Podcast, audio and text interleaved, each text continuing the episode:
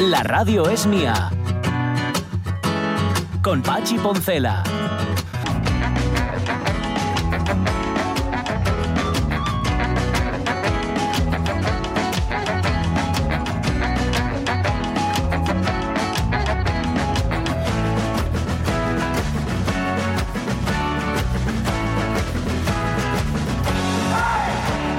Las 11 y 12 minutos de la mañana, como soy muy burro, tengo la sensación de que cuando dicen Día de las Yetras Asturianas está mal dicho. ¿Verdad? Pero no, no es que esté mal dicho. Y que no en todas partes se hable exactamente igual el asturiano, o el asturiano de todas partes no es exactamente igual. Claro. Entonces yo si en Xixón digo yetras asturianas, no en todos los sitios lo dicen igual. Pero claro, como pensamos que lo nuestro, lo de casa, y lo, y lo bueno, y lo válido, o sea, lo que nosotros decimos y lo que vale, no, a ver, Sí. esto no, no os pasa cuando dicen en algún sitio, no, en mi casa preparan las lentejas, por ejemplo, con patates. Y dices tú, oh, y con patates, ¿pero qué me estás contando? En mi casa ponerles con zanahoria. ¿sabes? Y piensas, no, le- hacenles mal, no saben hacer lentejas en casa de fulanito. Mm. Y así, hacenles otra forma. Mm. Sabrán diferente también. Yo No, lo que hago pasa meterlo igual. todo al final.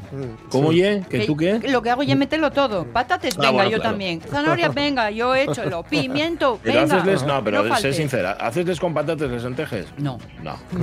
Ya mí. ¿Dónde se, no te, no te ¿Dónde veía se yo vio, hombre? metiendo ¿Dónde se vio? patates. Eso y no tener ni idea, por favor. No, pero hay, quien- hay quien le sabe, pero Lo sé, yo lo voy sé. a eso, ¿no? Dice, claro, o el arroz con leche, ¿no? El arroz con leche, hombre, hay que hacerlo eh, requemado con no sé qué. Claro, dice, "Oye, es que mi madre nunca lo hizo requemado. Mm. Entonces, que piensas que el otro lo hace mal. Pues no, vamos a ser un poquitín Mm. más. ¿cómo Mi madre siempre Cultural. les hizo con patates y nunca lo entendí. Desde ¿Ves? que era Porque- pequeña. Bueno, a ver, yo no lo entiendo por una cuestión. Es legumbre, hidrato, es todo junto, Sí. es mucha, mucha hidratación, eh, veo yo. Pero, pero mm, me doy cuenta cuando veo. Hay un programa que es. que Hombre, como programa no es gran cosa, las Mm. cosas como son, pero es interesante en otro canal que se encarga de cosas de la cocina, se llama Canal Cocina. Aunque, Ah, bueno, para sí. eso sabéis que también tenéis aquí en, en TPA cosas interesantes. Sí. Bueno, a lo que voy. Y mm, hay un programa que es sobre recetas tradicionales. Que Mm. bueno, a veces de tradicionales no tienen nada, porque hacen tarta con galletes y cosas así, que esto estoy tradicional, pues o sea, tradicional en su casa. Bueno, da igual. Y noto, claro, que la, la cocina en general, ahora estamos muy refalciados, pero Mm. antes era de aprovechamiento total. Hombre. Entonces, Sí, sí. si tenías lentejas, tenías faves, si tenías patates, metíaslo todo junto en la Mm. pota, porque a lo- tú lo que necesitabas era que aquello forrara. Mm. O sea, forrar Sí. con lo que comías para estar ¿eh? Pero- potente Sí, sí. Y, producir mucho. Mm. Déjame que te contradiga en una cosa. Dices Mm. tú A lo de mucha hidratación. Cereales y legumbres son la Ajá. combinación perfecta, aunque no lo parezca. Cereales y legumbres. Y Oh, estabas sí, loca por. Paco. Legumbres con granos.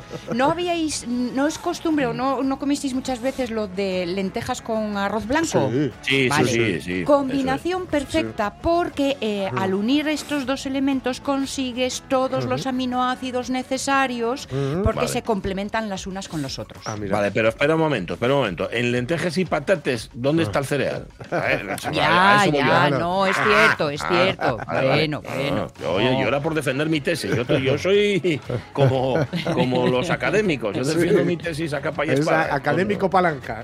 Totalmente, apalancado, como tanto académico, Sí. por otra parte. Yo Sí, del- de la sí, cocina de, de- de aprovechamiento, que iba a decir aprovechamiento, aprovechamiento eh, yo, yo creo que mm, dan una lección, claro, a precio de oro a veces, si no sabes buscar, eh, en Cataluña.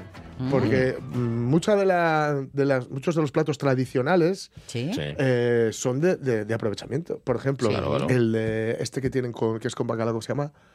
Este de bacalao, hombre. Sí, Ese que es con bacalao. bueno, me acordaré, me acordaré. Ajá. Son tiras de bacalao. Yo recuerdo que Sí. la primera vez que lo vi, Sí. verlo, yo Sí. lo primero que pensé fue, esto mi madre lo tira.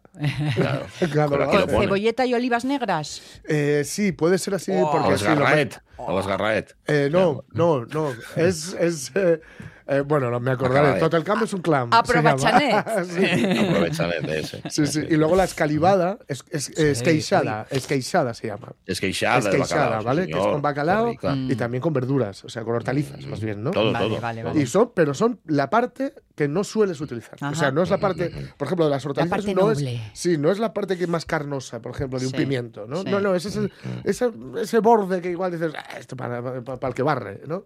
Sí, sí. Pues, pues no, eso lo han, lo han hecho plato nacional. No se tiene- no se Porque, claro, nada. es comida, es, es cocina en realidad muy payesa, muy de. de- Claro, que de campo. Claro, De igual, aldea, que, de igual que aquí, pues claro, el pote o la en fin. Oye, cosas, cuando ¿no? vas a un cubano y te dicen ropa vieja, Claro. que es uno de sus Sí, clásicos, ¿y sí, qué sí. es la ropa vieja? Sí, sí. Por los cachinos de carne de ayer. Claro, claro, claro. Antes, claro. antes se llamaban aquí croquetas. Sí. que, que ahora, ahora algunos de los cubanos que nos estén escuchando, a lo mejor me dicen, ¿pero dónde vas, bacalao? ¿Qué ropa vieja no es eso? Bueno, Que en mi casa no lo hacen así. Claro, ¿ves? Lo que veníamos hablando desde el principio. No, que en mi casa lo hacen distinta. y tal, vale. Eh, oye, me lo habéis traído, me lo habéis puesto a huevo, hablando de comer y hablando de, de Cataluña, porque hoy en Facebook Sí. eh, nos hacemos eco de una cena a la que nos tuvimos. Una cena en la que a mí, como he Ah, leído sí. varias crónicas, me quedó medio claro. Sé que Bruce Springsteen estaba, porque al fin y al cabo tenía que estar, porque daba un concierto. Y si, Obama. no da- y si no está él, ¿qui- ¿quién va a estar? Y luego resulta que estaba Obama, pero no estaban los dos. Estaba uno Ah, de los Obama. Sí, No. Ah, estaba creí que venían No, no, estuvo- juntos. Al menos en la, en la cena esta y al concierto eh, se le vio a él. nada. Ya, ya, Eso. ya, ya. Y Tom Hanks, yo creo que también andaba por ahí. Estaba Tom Hanks, pero Es no estaba hasta- en la cena. no estaba en la cena. estaba porque había quedado Tom en el kebab. vi, vi una, vi una foto en el kebab, no sé, pero a Turquía, yo creo que iba camino de Turquía, porque he visto una foto de él en, en el, en el concierto de Bruce Springsteen y Sí, ¿no? es, es donante ya. ¿eh? Ajá. ¿Y qué pasa con eso? ¿Qué Nada. pasa? ¿Que pelo? Nada, Ah, vale, sí, sí. no, no, no, Nada, preguntaba. nada. Sí, Bueno, y estaba Spielberg y, y Sí, estaban también. los Spielberg. Pues Sí. Estaba Kate Cashaw, esposa de Spielberg, y el propio Spielberg en sí mismo. Bueno, pues estaban, estaban cenando en un restaurante Mm. De estos que no necesita que los promocionen nadie, pero bueno, si vas, pues Mm. de la que vas ras, ¿no? Que es este que lleva, este que es jurado de un programa de la tele, que tiene Mm. todos los actores malos, pero, mm, Sí. pero todo, los actores malos, pero bueno, por esto por lo menos cocina. Sí. Bueno, pues es- fueron a cenar ahí a ese sitio y estaban todos juntos. Entonces digo yo, bueno, pues nada, aquí salen, pff, Mm. De esto salen tres preguntas por lo menos, por lo menos tres preguntas. La más importante es quién pagó. Yo creo que todos los oyentes Sí. están de acuerdo en que pagó Hombre, la casa. Hombre, muy probablemente, muy probablemente pagó a casa, pero estamos hablando de Barcelona, ¿eh? Vale. Vale, vale. Cuidado. vale, Oye, y cuando te Yo- invita a la casa, ¿se deja propina para los... eh, Hombre, eh, es que ellos, no, ellos es, es igual que a- al camarero le da igual quien pague. Claro. De- se deja- Claro. Con lo cual, sí Claro, habría que dejarles. sería claro. lo correcto, Claro, ¿no? claro. Dejar propina. Claro. Mm, me gustaría Yo- saber si lo hicieron. Os digo, igual hasta, igual hasta esta pregunta, igual si hago un par de preguntas, de, de- rasco un poco en la conexión que tengo ahí con, Sí. Con el mundillo en Hasta Barcelona, igual hasta podemos saberlo. Pero ¿sabes Mm, a mí quién me parece que puede pagar? ¿Quién? La, la promotora. La- ah, bueno, bueno, no, no claro. el restaurante, Sí, sí, sino la sí. promotora de. Bueno, con lo que sacan con las entradas. Claro, Ya, Pues ya ya te digo digo, yo, perfectamente sí. pueden pagar eso y más. Vale, pues esa era una pregunta. ¿Quién paga? Segunda, bueno, las- estoy diciendo al revés. ¿Con Sí. cuál de los que mencionamos, o sea, con Springsteen, Obama, Sí. los Spielberg, cenarías? Con ¿Y qué te gustaría preguntarle? ¿Y qué te gustaría preguntarle? Y luego, si pudieras ¿Qué hace esta gente qué- aquí? ¿Por qué no estamos Y tú y yo luego solos? voy a, rema- voy a rematar esto, déjame que lo remate, por favor. Si pudieras elegir con qué tres celebridades, digo Ah. tres porque mm, Sí. había más de tres, tú te irías a cenar. Nada, Ajá. esa es la pregunta. Ya puedes decir lo que bien, queráis. Ya bien. está. Eh, Bien, bien. Es fácil, Yo- pero bueno, si se os ocurren más preguntas, por ejemplo, Sí. Sí, no sé, eh, ¿qué cenaron? Que no lo sé. A No mí, sé a, a mí. ¿sabes, ¿sabes qué me llamó la atención muchísimo de la, de la, de la foto? Sí. Yo en- entiendo la- evidentemente la presencia de Bruce porque iba a tocar, empezaba a gira europea en Barcelona, además Sí. eran dos conciertos, creo. ¿Todos los demás? ¿El resto que vinieron a cenar nada más? ¿Y a ver Vin- el concierto? ¿Vinieron a ver el concierto? Sí. O sea, luego. Vinieron sí, de cariñín o con sea, Bruce. yo, yo, por ejemplo, el primer concierto de la última gira de Nacho fue en Navia. Sí. Yo fui a Navia a ver el concierto nada más. Quiero decir, ¿Y para no esta te gente. llevaron a cenar? Para esta gente, ir a ver a Bruce a Barcelona, a otro continente, es Sí. como para y en mí ir a ver a Nachila a Navia. Yo creo que Sí, sí. es parecido. Yo diría Increíble. que sí. En fin. Bueno, no sé.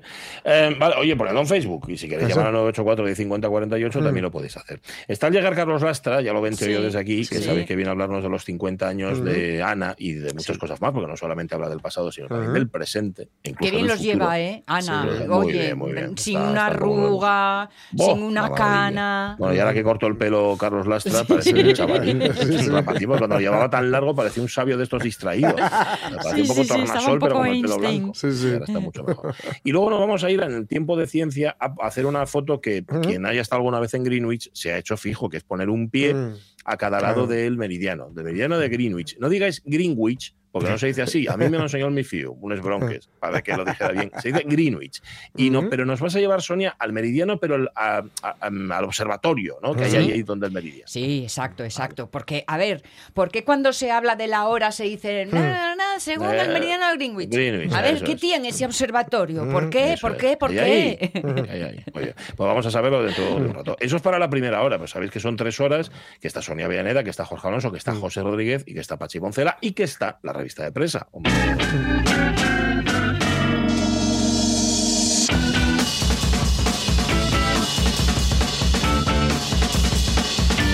Pues mira, hoy eh, pasamos un buen rato en urgencias esta madrugada. Estaba mal un Mifiu. Vaya.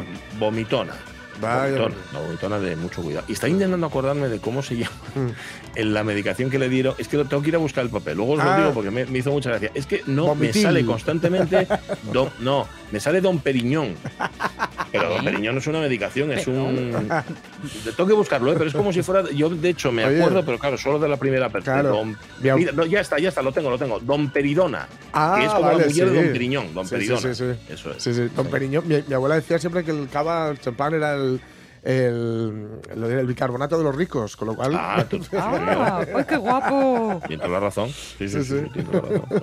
Pues se llama Don Peridona, que lleva los- Sí, sí, las, sí. los- las náuseas y los vómitos. Digo Sí, sí. porque nosotros antes de empezar el programa, Hmm. sobre todo cuando lo hacemos en directo, solemos repartir bolsas para el mareo, pero a partir de ahora ya sé que vamos a repartir entre sí. los oyentes, Don Peridona, para Don que no se mareen mientras escuchan el programa.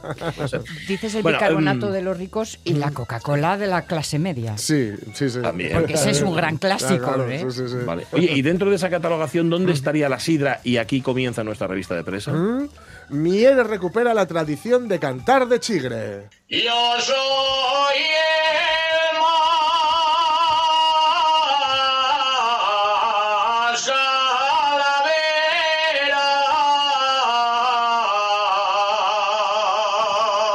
Adoro esta canción. Es, que es, es- es la de Viva el Trueno, ya la hemos puesto alguna Sí, vez. Sí. Y es que justo antes de decir yo soy el más calavera, dice de los fíos de mi padre, yo soy el más calavera. Que fíjate que, que los otros también son calaveras, pero no ¿Eh? lo son tanto Los otros son él, ¿no? calavera, pero. Calaverina. sí. Ah, ¿Qué, qué sentiste oyendo esta canción, Jorge? Sí, sí, no, no, eh, fue cierta identificación, claro. La, inici- la iniciativa va a contar con la actuación de 10 grupos y cantantes en distritos locales todos los jueves de mayo. nos Qué bien. Está muy bien, qué bien. Que Está está, muy bien, está muy muy, bien. guay, porque a mí había dos cosas, ojito, aquí como de costumbre, siempre, siempre hay que respetar ciertos horarios, hay gente que quiere descansar, no te vas a poner a dar estas voces, a poner a cantar a las 2 de la mañana, Sí, un señor. miércoles, ¿no? Pero a mí, eh, prohibido cantar y prohibido jugar a la pelota son dos carteles que me, que me tiran, la- la- me pisotean el alma. Sí. Ya. Así Ya, ya, que está muy bien recuperar los cancios de Chigre, porque son además bien guapos. En Gijón Está creo guapo. que ya lo habéis hecho. En Oviedo hace tiempo que es. eh, que En es, eh, Gascona, ¿no? En Gascona, se sí. puede cantar en Y que Gascona. son los jueves también, Sí, la sí, sí, cita. sí. Y mola mogollón. Sí, sí, sí. Sí, Ahora, sí, aquí el calavera oyéndolo te salta un ojo, ¿eh? Es- sí, sí, claro. Te Este. salta un ojo con el ombligo, Claro. porque madre Claro, mía, claro. qué poderío. Súbela, súbela, José, súbela. Tengo que desear.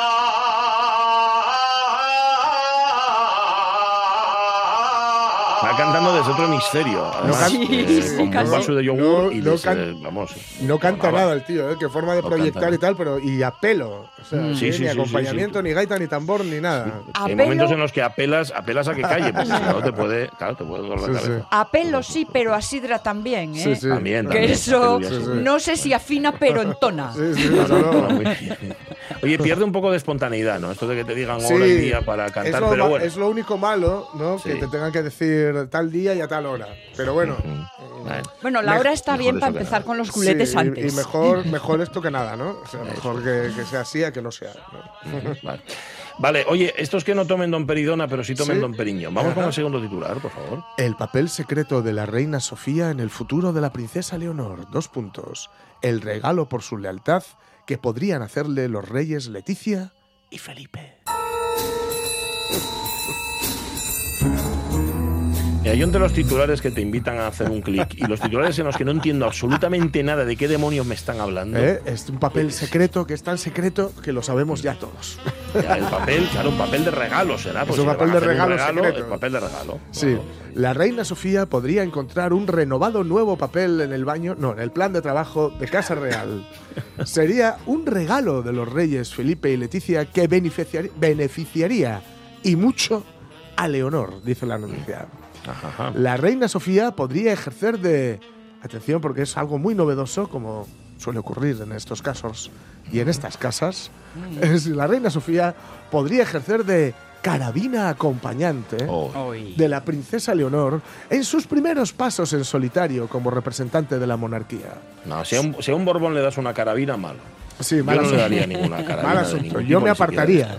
Yo me Yo también, apartaría. vamos, pero bien lejos. Su estilo viejo, viejo escuela, entiendo que la redactor, redactora o el redactor quiere decir vieja escuela, puede ser mucho más tranquilizador para una reina neo- novata como Leonor, por cierto, rima, tranquilizador y Leonor, Y Leonor, de bien. la que tampoco deberían esperarse, cuidado, piruetas comunicativas estilo Leticia. Toma, eh, puñal. Sí, sí. Aún no la conocemos lo suficiente, pero parece que su temperamento, el de Leonor, está más en sintonía con el de su padre y su abuela que con el de los Borbón. La espontaneidad de Leticia tendrá que ensayarla. Joder. O sea, en- lo único que he entendido es que como está Sí. reciente, como está Esto- todavía en práctica, sí. le cuelgan una L de la espalda, le Eso cuelgan es, una L y es- su abuela, ¿no? Eso, es una L en forma de silla y sentada en esa silla su abuela. Va. Es su abuela. Sí. correcto. ¿Por qué viene esto? Viene por, por en una, la casa real holandesa, creo que fue, pues que tuvo ahí como que la puesta de largo de la heredera o, o futura heredera o lo que sea que pase en ese país desde el siglo XII. Sí. Y, eh, con perdón, la cagó. Sí, ¿no? sí. Sí, esto- esto- sí, es así. Sí, sí, sí, sí. La- no lo hizo bien. Bueno, no, no Ah. quiero, no quiero hacer esta referencia escatológica hablando precisamente de, de Leonor, que, que tuvo que hacer una parada técnica en Santander, pero eh, me refiero a que no lo hizo bien. eh, entonces tuvieron que poner, han decidido que vaya su, su abuela Ujú. como susurrante, ¿no? Esto no se hace así, esto cuidado, recuerda. Claro, El claro. protocolo es este, es este otro. Recuerda que eres Porque, mortal. porque recuerda que eres mortal Sí. y, que, y que vas a ser general, porque no olvidemos que ya, ya está comenzando, va a Sí, comenzar ya sí, sí, la su, su instrucción militar que le va a llevar eh, por tres años por las pues, pues, la Academia de Mar, de Aire, de Tierra y de Aire, ¿no? Así que bueno, pues este papel lo cumpliría eh, Sofía, que ya sabéis que intentan en la medida de lo posible que no coincida con Leticia, ¿no? Mm. Para que no ocurra otra vez el, el efecto catedral de, Sí, la- sí. de haz las fotos y no me las hagas y tal. En fin, eh, no, me- no- no sería interesante en absoluto si no fuera porque son los jefes de Estado. Salió una ¿Ya? foto estos días, no sé si la visteis en la prensa, de Carlos. Yo le llamo Carlos por la cercanía Carlos y III. eso, ¿no? Sí, por Charles. Con una insignia, el británico. Eh, sí, Sí. eh, que eh, eh, hablando un poco pues de Sí, es los que es la, es la coronación la ahora coronación enseguida. claro. y todo y todo y tal. Y ponían una foto de él, pues igual tenía eh, seis, Es cinco la, añinos. Es la coronación, sí, de, de- de su madre. Exacto. Aburrido, ¿no? Aburrido como Sí, una sí, ostra y claro. apoyado en la barandilla de por favor que se acabe. Sí, sí, sí. Digo, pero Bueno, pues no si, hay que dar pues si nada. supiera lo que le esperaba, lo de que Sí. se acabe, que se acabe, no está tan aburrido, seguro. Acostumbrándose a esperar estaba. Claro. A partir de ahí, cualquier cosa. Bueno, em, ahí teníamos otro rey ahora. Sí. Ay, lo que pasa es no nos va a dar tiempo y luego si no me riñe Carlos, porque tengo- tiene poco eh, para hablar. Esta- la podemos, la solventamos rápido. Sí, la Venga, rápido. va, mira. vamos a Además, es rápido. algo, es algo que en ci- en cierto, en cierto sentido tiene que ver con Carlos y con Ana. Con Carlos y Sí. con Ana. Jorge Rey anuncia el fin de la sequía en España gracias a la predicción de las hormigas. Un servidor da la bienvenida a nuestros nuevos amos. Y recuerdo a las hormigas que con mi prestigio en la televisión puedo resultarles muy útil a la hora de reunir obreros para sus túneles de azúcar. Ahí estamos. El joven burgalés, Jorge Rey, conocido como el niño meteorólogo en su casa, supongo, tras predecir Filomena en 2021, Sí. ha anunciado la fecha en la que terminará la sequía en nuestro país gracias al método de la cabañuela. De- y a partir de ahora es, es entrecomillado. Por mi zona las hormigas están como locas sacando tierra fuera de los hormigueros, explicaba este joven, que aseguraba que estos frenéticos movimientos podrían significar la llegada de las lluvias.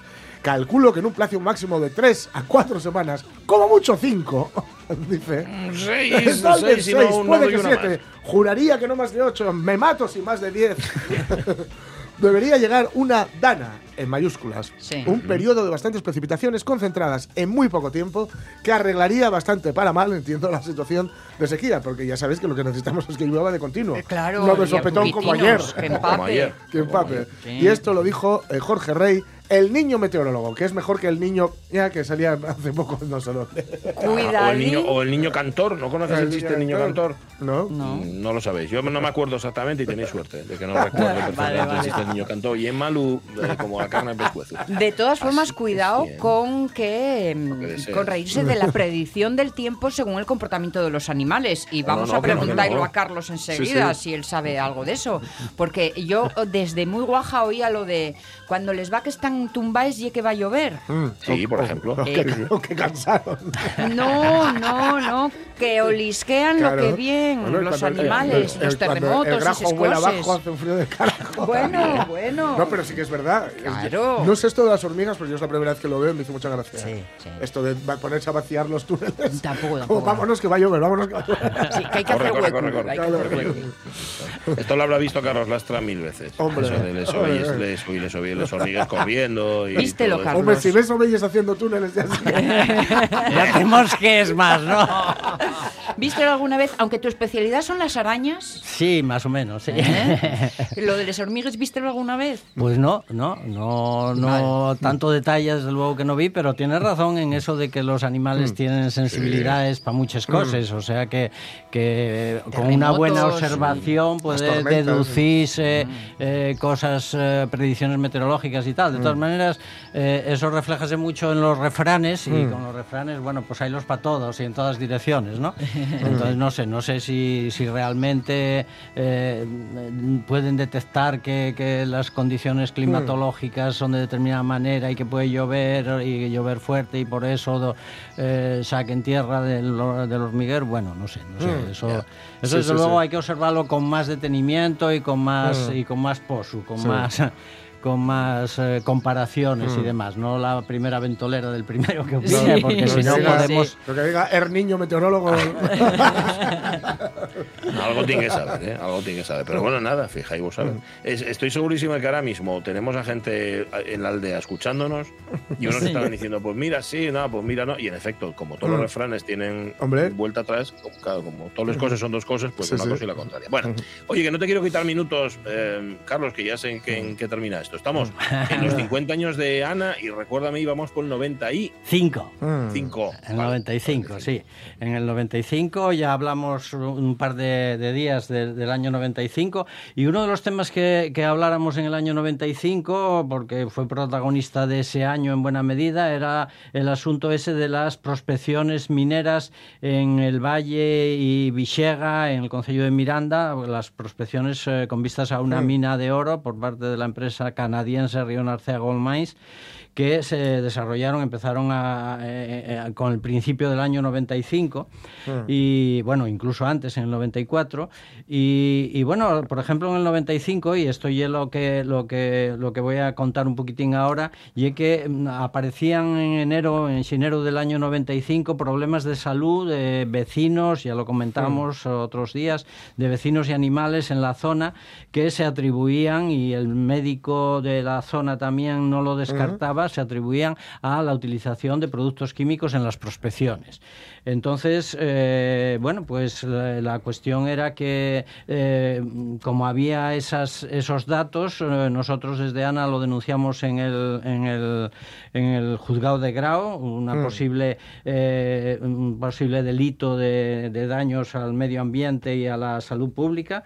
Y eh, la noticia del, de más adelante en el año, por parte de la Fiscalía, del mes de mayo, se nos comunicaba que se archivaba la denuncia nuestra y de los vecinos por esos daños a la gente y a los animales en, eh, por la prospección en Grau.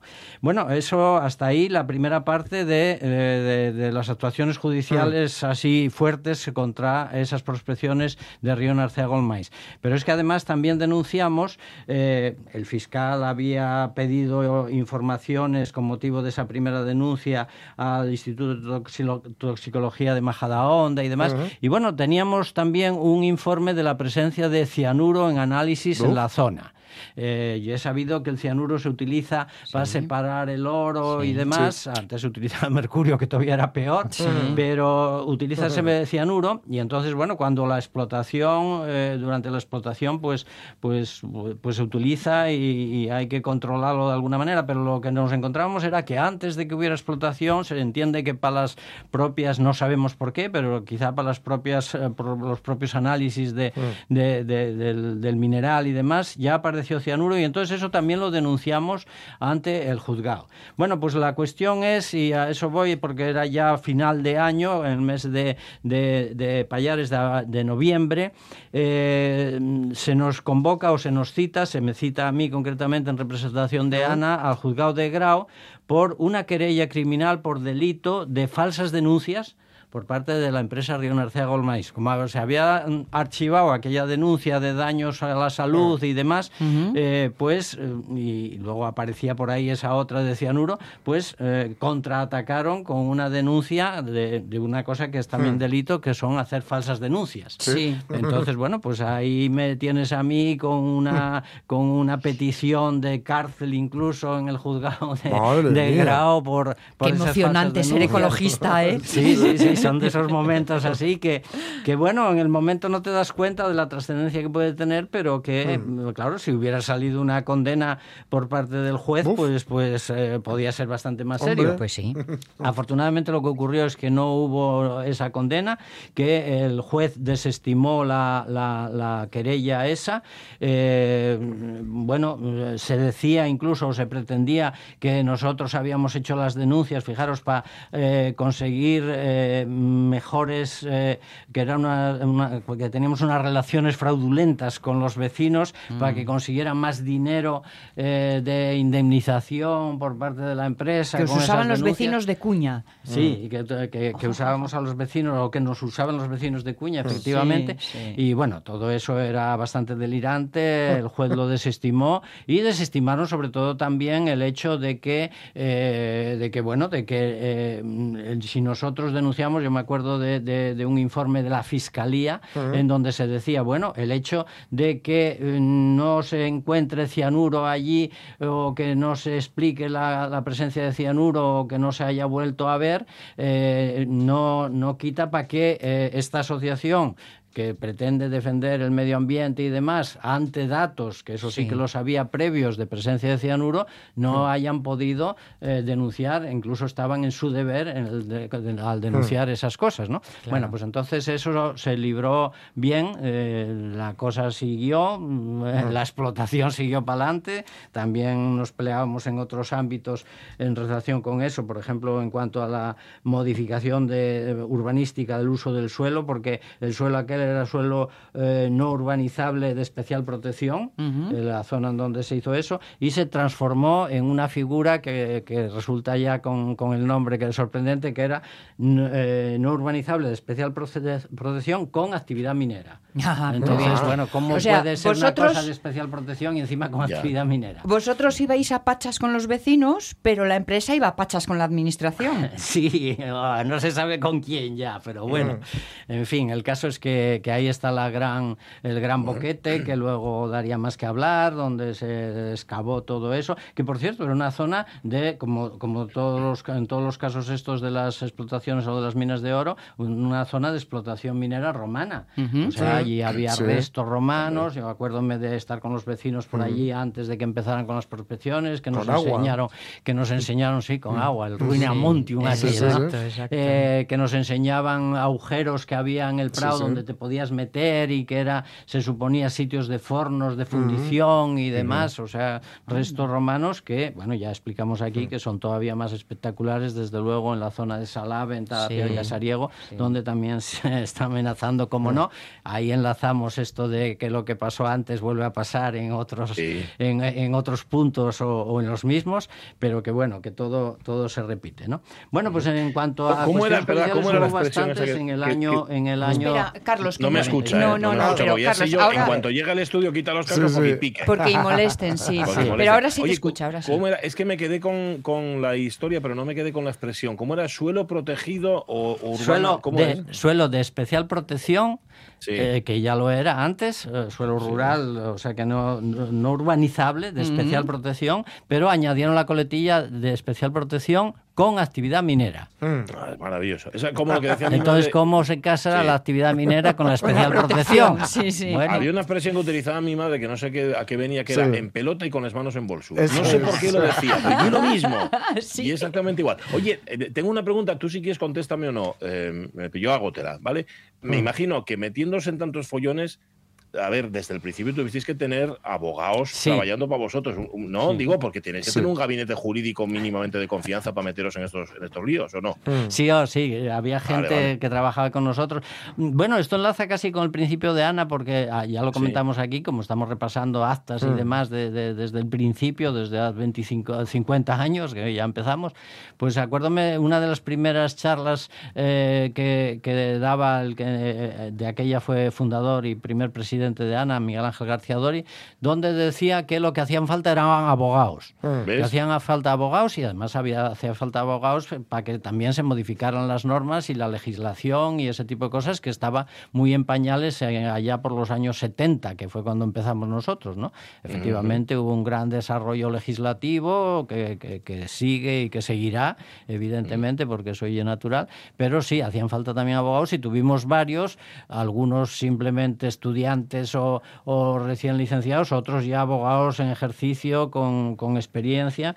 Eh, por ejemplo, eh, nos defendió en el caso este de, de la querella esta de Río Narcea Goldmines, José María Fernández, que, que es un abogado conocido, ahora jubilado ya, eh, de aquí de Oviedo, que fue profesor de la Facultad de Derecho y, y fue quien nos, que nos defendió en este caso, quien llevó otros casos también de aquello que contamos de la, de la, del proyecto de, de mina de Feldespato en, en el Valle Paredes, en Valdés, que también eh, se hicieron cosas. Luego estaba Roberto Roces, otro, otro abogado de. Xixón, que, Sí, lo que conoces incluso, ¿no? Bueno, pues que todavía sigue por ahí, pero que tuvo mucha, mucha relación con Ana y que hicimos muchas cosas juntos, en, en especial en relación con el- el- la polémica aquella de, de- de tazones y de una plantación de eucaliptos en tazones, que ya, las, ya lo comentamos aquí, ¿no? Sí, sí. Bueno, pues había... Vale, no, te, no te interrumpo más, ¿eh? No, bueno, desde luego había bastantes abogados o unos cuantos abogados por ahí que eran amigos y que, y que funcionaban con nosotros. Eh, bueno, en cuanto a sentencias y, y demás cuestiones judiciales también, eh, también hubo una sentencia absolutoria del Ayuntamiento de Quirós por aquella pista eh, a la zona de- del puerto Ventana que, que denunciamos porque ya acordáis vos que se estaba haciendo, que se hizo sin evaluaciones de impacto ambiental y demás, y entonces, bueno, estuvo en los, en los tribunales y llegó a, a- se denunció al ayuntamiento por prevaricación, por no haber hecho las cosas bien, y hubo una sentencia absolutaria, absolutoria del ayuntamiento de Quirós por esa pi- pista que, que circulaba además por una zona osera y demás. Pero ahí hay que decir que el propio fiscal, la propia fiscalía, eh, recurrió en abril de 1995 esa sentencia absolutoria. O sea que no era ya que nosotros hiciéramos las cosas, hiciéramos las denuncias y demás, sino que la fiscalía, mm, ya lo dijimos aquí, que también hubo una época con, con un fiscal, con un, un fiscal encargado de medio ambiente con mucha sensibilidad ambiental, eh, Joaquín de la Riva, y que bueno pues pues trabajó mucho temas ambientales y por ejemplo pues pues eso aquí se recurrió por parte de la propia fiscalía esa esa sentencia absolutoria y siguió durante un tiempo más. Y en cuanto a sentencias y a recursos también Ah, Ahora tienes tres minutos, ¿eh? Te aviso. el ayuntamiento de Has por ejemplo, fue condenado por, eh, por dar permiso a una gasolinera en Granda, en Xixón, que Ah. denunciamos porque se hizo también sin la debida eh, tramitación. Y eh, mm, hubo también una sentencia eh, condenatoria al ayuntamiento de Xixón, y era el ayuntamiento de Xixón en este caso quien esa condena. Pero Bueno, sabiendo, sabiendo que estabais por ahí, ojo a visor a todas Ya. horas, ¿para qué Ya. se arriesgaban? Bueno, yo lo que os dije alguna vez, me- Sí. quiero creer que hubo muchas cosas que no se arriesgaron por si acaso Claro. y que se Claro. evitaron. Estas Claro. son las que a pesar de todo Claro. se hicieron o siguieron para adelante, pero ¿Quién- probablemente algunas quedarían ¿Qui- archivadas. ¿Quieres saber muy brevemente y, y, mm, yendo a la actualidad algo en lo que no se os hizo caso y se han vuelto a arriesgar y ha vuelto a suceder? Hoy por la mañana eh, ha colgado nuestra compañera Etiana Castaño un vídeo en el que están metiendo para el campo San Francisco pavos reales que se han salido. Ya, Mm. ya, ya, ya. a ya. que no, sor- no sorprende, ¿no? No, no nos sorprende porque, bueno, claro, sí, metieron pavos reales, marche. Bueno, en el caso de los, en el caso del Campo San Francisco y la actualidad del Campo San Francisco, un gran problema es la invasión de perros. O sea, hay tantísimos Ah. perros Ya. que la gente inevitablemente pues llévalos al Campo San Francisco y no se atienen solo a unos espacios limitados, a unos Que espacios cerrados delimitados, que sí. están para que no salgan de allí y tal y cual, sí, sí. sino que los sueltan por cualquier sitio. Y ay, el mi perrinje muy bueno, ¿qué más da? Y no sé qué. Nada. y el prove No, pavo nada, real no, va a nada, tener que sí. estar capeando el, el- el- Que marchen el pa'l perro Banco de España. Y Claro. ardillas también soltaron, Sí. marchan para el campo. Claro. eso que el pavo real se, ban- se enfrenta. ¿eh? ¿Qué no? Sí, sí, sí, impresiona, pero bueno, te impresiona un perro de esos de un metro de alzada que hay por ahí, ¿no? Ay, señor. Bueno, pues nada, estábamos mm, por poner una nota final de, de Sí. cosas que se repiten y demás, pues en el año 95 estábamos con una manifestación eh, por la oficialidad también, Ajá. o sea, las manifestaciones por la oficialidad Sí. que se repitieron año tras año y se están repitiendo. El sábado va a haber una Exacto, precisamente exacto. también. El- eh, está siendo la semana de les Lletres y está y el mañana viernes pues ya el día de les Lletres eh, y el sábado hay una manifestación. Os recuerdo que Carlos la académico, ¿eh? Dicho sea de paso. Se- ¿eh? dicho sea de paso. Y bueno, temas que se repiten, temas como, bueno, en distintas reuniones del año 95 hablábamos del problema de los incendios y los efectos del fuego y de cómo evitarlo, cosa totalmente de actualidad, evidentemente, Sí, o de los yobos. Había un problema de daños de perros eh, o de yobos eh, y, y se consideraba que los yobos eran el mayor problema, lo decía el director del Parque Nacional de los Picos de Europa. Entonces, bueno, pues el tema de los yobos también vuelve a ser actualidad Sí. con esos dos, eh, dos cabezas. cabezas que, que pusieron delante del ayuntamiento de Llaviana, que es una cosa bastante, bastante escandalosa y, y bueno, que esperemos que, que por lo menos encuentre quien haga cosas así, ¿no? Bueno, pues ya está. O no, Bueno, no bien, vamos a abusar más del tiempo, ¿no? en un ye de goma. tiempo a todo y además. Y, y bueno, siempre nos quedamos cortos, pero yo mejor así, porque los oyentes queden con las ganas, Carlos. Claro. eso es. Espero que, que queden con sí, sí, ganas sí, y sí, no, no y no no, fartucos ya. Un abrazo, Carlos Lastra. Cuídate A mucho. todos. Un abrazo. Chao, Gracias. chao, chao. Las 11 y 48 minutos de la mañana. Yo sé que luego, mm, cuando termina la sección, Carlos Astra queda Sí, sí. todos los jueves porque quiere escuchar la sección de ciencia de Sonia Vallaneda, Mm. que hoy nos va a llevar, antes va a separar José, al norte. Nos va a llevar a poner un pie a un lado del meridiano y el otro, eso, al otro lado. Dale, José, antes y separamos. La radio es mía. Pasará por delante de la librería Cervantes. Adelante, pasado por delante. La de la librería Cervantes. Ya vieron los estantes que estaban los transeúntes. Con Pachi Poncela. Coima, parecéis muros secos. Se la vamos a vender, Nota se la vamos a vender a la librería Cervantes para que lo Esta se, de- se la vamos a pasar a Arma X que Mira. ha sacado disco ahora, que ha sacado single, para ver si hace algo con ella. Mira, Sí, a ver si hacer algo con ella. Pues bueno, sí. Observatorio Real de Greenwich. Ahí Vamos nos vamos con ese gran telescopio ecuatorial que tenía y que, ha- mira, hace unos cinco añinos lo usaron después de, de seis décadas eh, Mm. que estaba cerrado, cuando se convirtió en museo en 1957.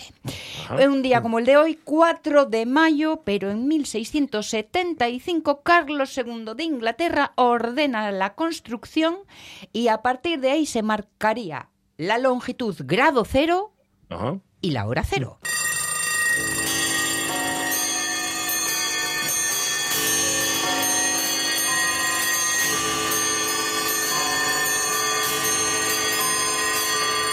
O sea que ahí es donde, como, como en las Azores fabrican los anticiclones, ahí es donde Sí. fabrican los horas y los minutos, ¿no? Y los Sí, segundos señor. en Greenwich. Sí, señor, ahí están. Ahí es, mm, eh, pues eso, un poco el principio de muchas cosas. Ah, Pensad en que estamos en una época en la que el único GPS con el que contaban era el cielo. Sí. Ahí las estrellas te decían dónde estabas y por dónde ir a tu destino. Así que el estudio del cielo era una cosa crucial para esta pequeña isla que pretendía dominar el mundo con su armada, ya lo sabéis. Así que, para hacerle la competencia al astronómico avance astronómico francés, la corona decide levantar este observatorio. Porque veréis, en el mar, conocer la latitud, es decir, cuán Sí. al norte o al sur estabas, pues lo tenían bastante fácil, porque, oye, Bien. miraban el cielo o eh, observando el sol o, o una estrella fija como la polar Mm. y nada, echaban unos cuentiquines y ya estaban, ya sabían dónde. Pero ¿cómo medir la longitud? Es Ah, amigo. decir, ¿cómo saber cuán al este o al oeste estás? Y además, ¿respecto a qué? Que cada uno habían decidido un punto geográfico significativo para ellos para usarlo de referencia, pero claro, cuando Mm. ibes a los de otro rincón, pues aquello no, no- Claro, en fin, que no no, había, cuadraba. no, no cuadraba nada. Bueno, la primera solución fue un reloj, ¿Mm? queridos. Pero un reloj con brújula y con calculadora, ¿no? Eh, no, no, un De- reloj de reloj. Casio. estándar. ¿eh? A ver Un si, reloj normal. A ver si os lo cuento bien. Mm. A ver, a ver. Los marinos ingleses, ¿sabéis lo que hacían? Eh, lo que hacían era relacionar la hora de origen, Mm. Como estamos en Londres, es decir, el meridiano de Greenwich, que yo lo pronuncio a la antigua y no como bueno, tu hijo. tú misma. ¿eh? Tú misma. Y relacionaban esa hora de origen con la hora local del lugar donde iban. ¿Cómo lo hacían? Pues veréis, cuando marchaban, partían del Támesis, antes de zarpar, ponían en marcha un cronómetro a la una en punto de la tarde, que era cuando veían caer una bola roja desde el tejado del Real Observatorio. ¿Eh? Así Bien. sabían que era la una. Y se, ahí ponían el cronómetro en marcha. Fueran a donde fueran, siempre sabían qué hora era en Londres. Luego comparaban esa hora con la hora local del lugar al que habían llegado y así Sí. sabían la distancia entre los dos puntos. Ah, bueno. Recordad que el horario y distancia están relacionados porque una vuelta entera a la Tierra son 24 horas. Sí. Cada hora es la diferencia del eh, espacio, el recorrido por un meridiano, la distancia de un meridiano, es decir, 15 grados. Mm, Bien, Vale. vale. Pero claro, Bueno. ¿qué pasaba? Que para que los cálculos, les cuentes que echaban, eh, fueran buenas, era imprescindible que esa referencia de Londres fuera exacta. Pero el cronómetro que llevaban a bordo, chicos, pues os diré una cosa. Cronómetro sería, Ajá. pero preciso, Ya. pues como que no era No, era muy exactamente el asunto. Así, eso es. Toma nota de que el reloj de Einstein está perfectamente sincronizado con mi reloj de control. ¿Comprendido? Bien, entendido, Doc. Bien. Bueno, buen viaje, Einstein. Buen viaje, queridos. Buen viaje. Bien, Un viaje si tienes el reloj en hora, pero si no, claro, eso es un problema. Pues claro, pues la cosa no funcionaba. Así que buscaron de nuevo solución en el cielo, en la posición de algunas estrellas. Para ello utilizaban un catálogo de estrellas de Tycho Brahe, que era un noble danés, que allí en su castillo y a falta de que aparecieran los telescopios, lo que tenía era unos sextantes enormes, pero enormes es mm, tamaño castillo, Ajá. para señalar las posiciones de las estrellas. Pero tampoco es que exacto, exacto, no, la Ya. cosa no, no. Ujú, Así que el rey nombró como observador astronómico a John Flamsteed y le pidió que rectificase las tablas de movimientos de los cielos y el lugar de las estrellas fijas, para poder afinarlo de la longitud, ¿no? Se montó este nuevo observatorio. Un día como el de hoy, el rey lo pide. Las obras empiezan un 22 de junio, bajo las órdenes del arquitecto Christo- Christopher Ware, que este, este, eh, ¿os acordáis del super incendio en Londres en 1666? Sí. Vale, Sí, pues este arquitecto es el que se había encargado de reconstruir la mayor parte de las iglesias que quedaron arrasadas en Ah. aquel momento. O sea que era un tope gama en. Londres, en una palabra. En el observatorio de Greenwich, eh, mm, Flamsteed realizó un trabajo ímprobo con más de 50.000 observaciones a lo largo de toda su carrera. Madre mía. Clasificó la posición de unas 3.000 estrellas. Toma. y luego siguieron trabajando Edmund Halley, que Hombre. conocemos bien, It's Sí. a- Vale, eh, y James Bradley. Esa Bradley. Eh, voilà, eh, También voilà. los dos, Haley y Bradley, vale. Pero os digo una cosa, tampoco... ¿Tampoco? mm, no. Calla, oh. De hecho, en 1707, cuatro barcos de la Royal Navy perdieron el rumbo, naufragaron, murieron 2.000 personas. Madre. Podéis imaginaros, Ya, gran cabreo. no. Sí, sí, sí, sí. Total, que siete años después, 1714, el Parlamento británico crea el Comité de la Longitud. Madre mía. Uy, ¿cómo suena eso? ¿Verdad? Sí, El- si eran todos paisanos, además. Todo Sí. país. Bien, sí, sí, sí. Y se la medían. Bueno, con perdón, ahora os explico por qué. Ofrecieron 20.000 libras a quien presentara un método para determinar la longitud en el mar. Mm. Oye, todo el mundo ahí a pensar, a echar cábalas. Es menos en el mar. ¿Eh? ¿Qué es menos? Sí, no, nada. sí, sí. Vale. Eh, os digo una cosa. Al final, el método que funcionaba era el método tradicional, el del reloj. Ah, Solo que necesitaban que ese cronómetro fuera bueno. Vale, o sea que el sistema era bueno, lo que no era bueno era el la- instrumento, esa Exacto. herramienta. Exacto. mecánica, ¿no? Claro.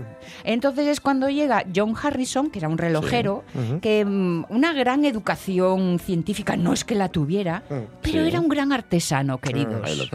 Así que con su cuarto intento creó el H4, un reloj sin péndulo. Que imagínate trabajar a péndulo estando en el mar. Mm, Uf. Claro, es que. Pequeñín y con un mecanismo muy preciso que no se veía alterado con los avatares del viaje. Lo probó, lo probó, lo perfeccionó, hasta que en 1764 él logró hacer un viaje de 47 días y su reloj solo falló en 39 segundos. Uf. Ah, Total. Exitazo. Sí, sí. fenómeno. Pero los científicos dijeron que no, que no, que cómo iban a pagar. ¿A quién? A un relojero. Que, que- que hasta ahí podíamos llegar. Harrison tuvo que pleitear, ¿eh? Pleitear y pleitear. Terminó por acudir al rey Jorge III. Luego tuvo que ir al Parlamento. Y claro, como las pruebas de la exactitud de su reloj eran irrefutables, Mm. pues bueno, terminaron diéndole a regañadientes so- 8.750 libras. Y el reconocimiento. O, poco me parece. Muy poco. verdad. Habían Ya, prometido 20.000. Mm. caro, Eso sí, reconocimiento público de que había resuelto el problema de la longitud. Mm. Para Vale. cabreo de los científicos. Eso es. Que es que se habían hecho un lío con esto de medir el tiempo. A lo mejor vuelvo mañana. ¿Cuándo es mañana? El día después de hoy. Eso es ayer, el mañana de hoy. Lo fue. ¿Cuándo fue el ayer de mañana, señor Marlowe? Hoy. Ah, claro, ayer. Claro. Eh, Pues claro, sí, totalmente. En estas estaban los científicos Sí, sí. con el tiempo que no. Mira, os digo una cosa, el que quedó encantado fue el capitán Cook, Ah, sí. porque se llevó un H4 ¿eh? y en su segundo viaje al Pacífico elaboró las cartas náuticas de Australia y de Nueva Zelanda. Anda. O sea que Sí. demostró sin ninguna duda que la longitud se podía medir con un simple reloj. Ahí lo tienes. Bueno, dándole la razón al, al señor relojero. Vale. Claro. Em, oye, tienes que explicarnos, a ver, mm, bueno, en efecto, que la, la hora cero, el punto cero en Greenwich, es lo que Mm. es a, a partir del cual se mide eh, el tiempo, ¿verdad? Para los meridianos y para la hora. Y eso es el GMT. ¿Qué es GMT? ¿Qué significa GMT? Greenwich Mean Time. Ujú. O sea, se hora del meridiano Claro. de Greenwich. GMT, pues Sí. fíjate, yo sin saber exactamente qué, Sí. qué es lo que era. Y a partir de ahí se miden los usos horarios. A partir de ahí, los 24 usos horarios, añadimos una hora a, a- a los 12 que están situados al este y restamos una hora a los 12 que están al oeste. Tenemos las 24 meridianos, las 24 horas. Vale. Vale, ¿Y UTC entonces qué es? Porque yo UTC también lo he visto, aparte de GMT. Pues mira, viene a UTC. ser lo mismo, pero dicho por los científicos. Ah, ¿eh? Ah, vale. que Vale, en vale. su momento se parecían un poco como a los em, a los galeses y todos estos que cuando quedaron poner la, re- la referencia de la hora como Greenwich dijeron hombre no me faltaba ya están los ingleses aquí poniendo Sí, sí. bueno pues entonces los vale. científicos usan UTC y los militares lo llaman hora Zulu Hora Zulu. Sí. Ah, ¿y que por sí. qué es eso de la Zulu? porque el meridiano cero ellos Mm, la- sí. los meridianos los eh, referencian con letras Sí. y el cero el- el- se representa con la letra Z Sí. Mm, Y como en el eh, alfabeto fonético, eh, lo de Charlie, Bravo, Sí. tal, tal, la Alfa, Z es delta, Zulu. tal. Sí, sí. Vale, vale, vale. vale. Y de ahí Bueno, el cero Zulu. Pues va- va- vamos a dejarlo aquí. Luego en la siguiente hora, por, por- yo creo que por completarlo, sí sería interesante ver cómo se coordinan los horarios, cómo hay que, claro, porque coordinar horarios no es una cosa sencilla y es importantísima también. Sí, o sea, sí, eso sí, de sí. sincronicemos nuestros relojes. Bueno, Sí. vamos a sincronizar nuestros relojes en la siguiente hora, después de las noticias de las 12 de la mañana. por supuesto, y aquí, en la radio mía, donde sí.